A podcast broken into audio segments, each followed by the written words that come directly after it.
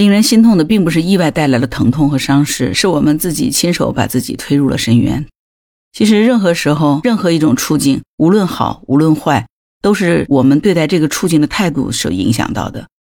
事情本身其实压不垮人，但是对事情的态度却可以把人彻底压垮。你好，我是木兰，欢迎收听订阅当户知。这两天在看一本书啊，叫做《白雪乌鸦》，是东北的女作家迟子建写的。小说写的是一九一零年发生在哈尔滨的一场大瘟疫。一九一零年十一月九号，哈尔滨地区突发鼠疫。这个灾祸呢，首发于傅家店（今天的道外区）啊。鼠疫是由沙俄西伯利亚传入满洲里。然后很快就蔓延到了哈尔滨，危及了整个东北全境。疫情非常严重，蔓延也很迅速。市内平均每天呢死亡是五十余人，最多的一天死亡了一百八十三人。这就是发生在哈尔滨的第一次大鼠疫。这场罕见的瘟疫夺走了六万人的生命，花费了白银一千万两。其中呢，哈尔滨的傅家店有六千多人死于鼠疫，占了整个傅家店人口的四分之一。这是人类历史上第一次依靠科学手段。在人口密集的大城市成功控制传染病的行动。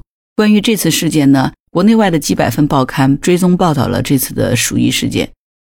关于这段历史呢，因为当时咱们的国内呢是充满着动荡的，外有列强入侵，内有军阀混战，所以战争的硝烟很快就将这段惨烈的历史给掩埋了。一百多年以后呢，女作家迟子建以这个真实事件为主题，哈，这个完成了她的小说，叫《白雪乌鸦》。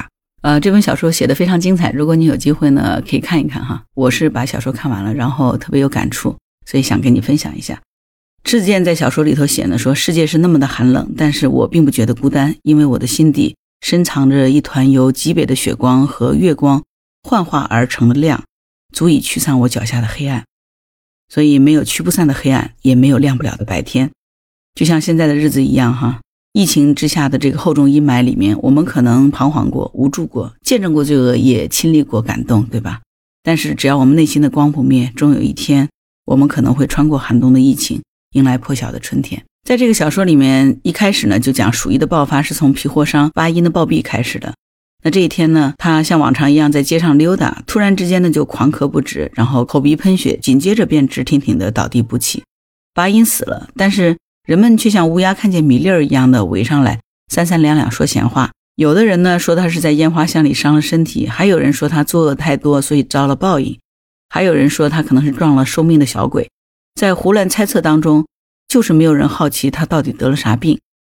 然后呢，令人唏嘘的一幕就出现了：众人将他的棉衣、棉裤、坎肩搭链一抢而空，口袋里的碎银子、瓜子都被拿走了，最后只留下一具黑黢黢的尸体。躺在白白的雪地上，刺目又滑稽。抢了东西以后，众人就散了。但是接下来几天呢，傅家店就开始陆续的死人。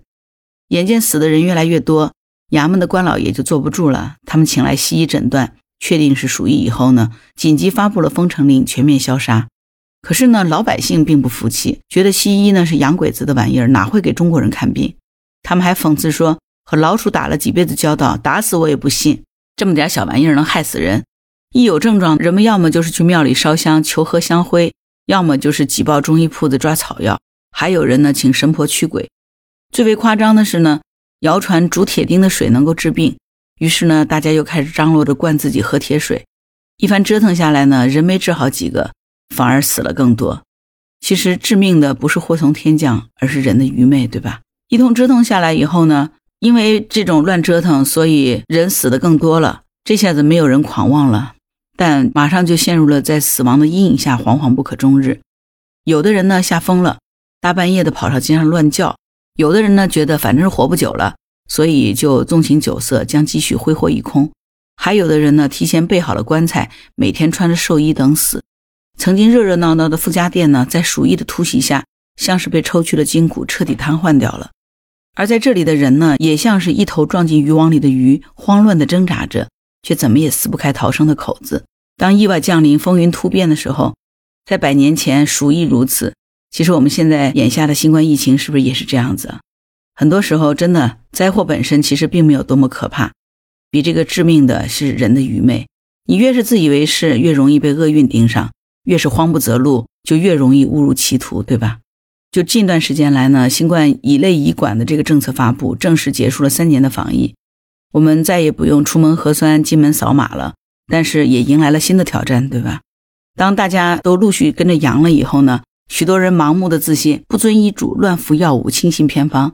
有的人一口气服了七种感冒药，中毒了；有的人一天之内吃了六十四粒莲花清瘟，结果中毒了；还有的人呢，觉得自己身体过硬，拒绝就医，结果引发了并发症。还有的人迷信用酒精杀毒，于是就过量的饮酒，结果酒精中毒了。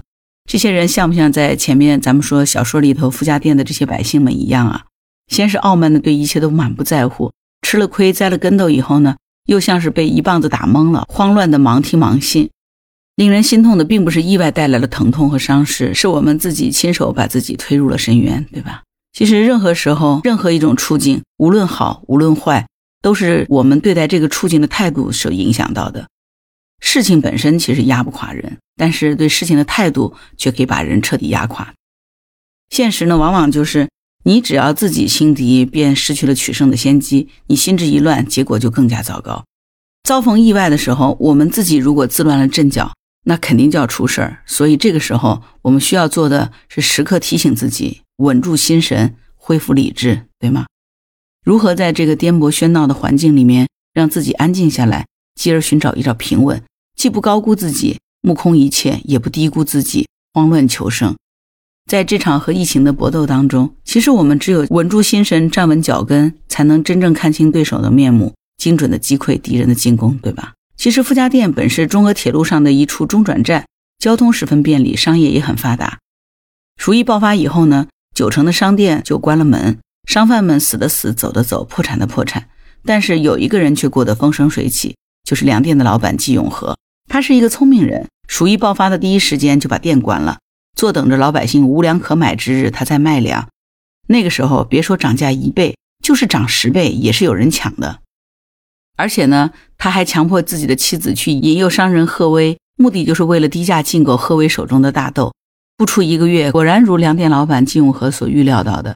傅家店迎来了粮荒，而他呢，也因为这通低买高卖的这个操作呢，狠狠地赚了一大笔钱。见他发了家以后呢，很多人就眼红了，开始效仿他。药材店的老板开始高价卖药，寿衣店、棺材铺、纸扎店紧随其后。一时之间呢，整个傅家店的老百姓活也活不成，死也死不起，在饥寒交迫当中变得面目狰狞，形同恶鬼。有一个老太监呢，自己活得不痛快，就天天想着害别人。他听说老鼠是通过跳蚤传播这个病菌的，就故意抓了跳蚤往人身上放。有一个干苦力的小伙子自己感染了鼠疫，全家都饿死了。为了泄愤，他跑到大街上冲人吐口水，能拉一个垫背的就拉一个垫背。还有一个牧师把三百多个信徒关在教堂里，不许他们就医，说是要死，大家就一起死。因为这个鼠疫的肆虐，人性当中的恶全部都被激发出来，人类自己反而就成了比病毒更可怕的东西，对吧？所以呢，越是艰难动荡的时刻，就越是人性之恶被唤醒的时候，你说是吗？看到傅家店的这个人祸，你有没有觉得有似曾相识的感觉啊？我们之前曾经有过儿童退烧药被黄牛卖至两三千元的新闻冲上热搜，对吧？网友众怒之下才发现，这原来不是个案。有的药店呢捆绑销售，你要买莲花清瘟，就必须同时买下十几种高价药；有的违法生产抗原。在网上炒到几千元一盒，还有的人制造没有任何效果的消毒液，大肆销售，哄骗消费者。核酸检测机构为了一己私利，篡改数据，人为制造感染人数，大发国难财的人有没有？太多了。而伺机报复的人呢，也不在少数。有的人阳了以后呢，到处乱跑，希望有更多的人感染；有的人呢，则散布谣言，想把这个水搅得更浑。所以，真的是越是在艰难动荡的时刻，越是人性之恶被唤醒的时候。其实，我们讲人性当中有善就有恶，这个恶呢，就像蛰伏在暗处的猛兽，如果不加控制，便会张牙舞爪的露出来。所以我们才有句话说：善良不是一种能力，善良是一种选择。这种极致的人性之恶，在这种突发的鼠疫面前，被巨大的释放出来了。如果说小说里面写的是一百年前兵荒马乱的岁月里，今天我们在放开之后，在全民皆阳性的情况下，是不是已经看透了人性呢？在灾难之下呢，每个人可能都是悲剧的制造者。只有先看清楚这个残酷的真相，可能才能通过深刻的反思，去降服自身的恶，唤醒内心的善，对吧？越是意外的灾祸降临的时候呢，越是欲望蓬勃之时。如何约束自我，不被利益引诱，克制自己贪婪的本性，其实是我们每个人都要面临的考验，对吗？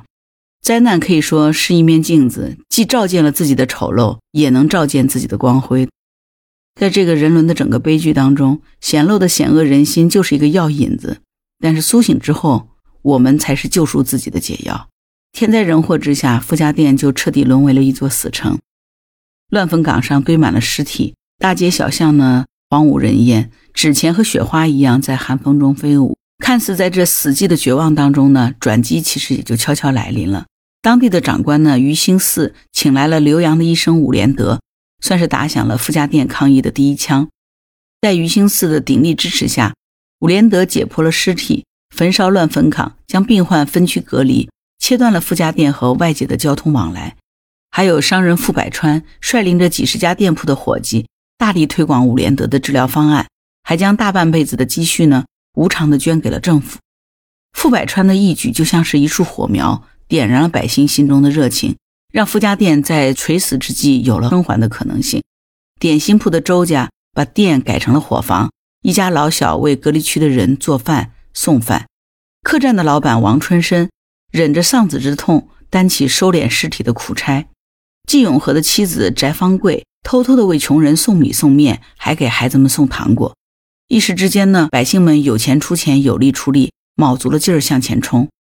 这一年的冬天其实格外的冷，尤其是在东北那样的严寒当中。但是人性当中的良善却凝聚成了光，照亮了整个黑夜，驱散了恶寒。于是，当城里不再死人，当有人康复回家，当街市恢复了生机，这个时候大家才长舒一口气，奔走相告说鼠疫没了。曾经的恐慌呢，烟消云散，破碎的生活得以重建。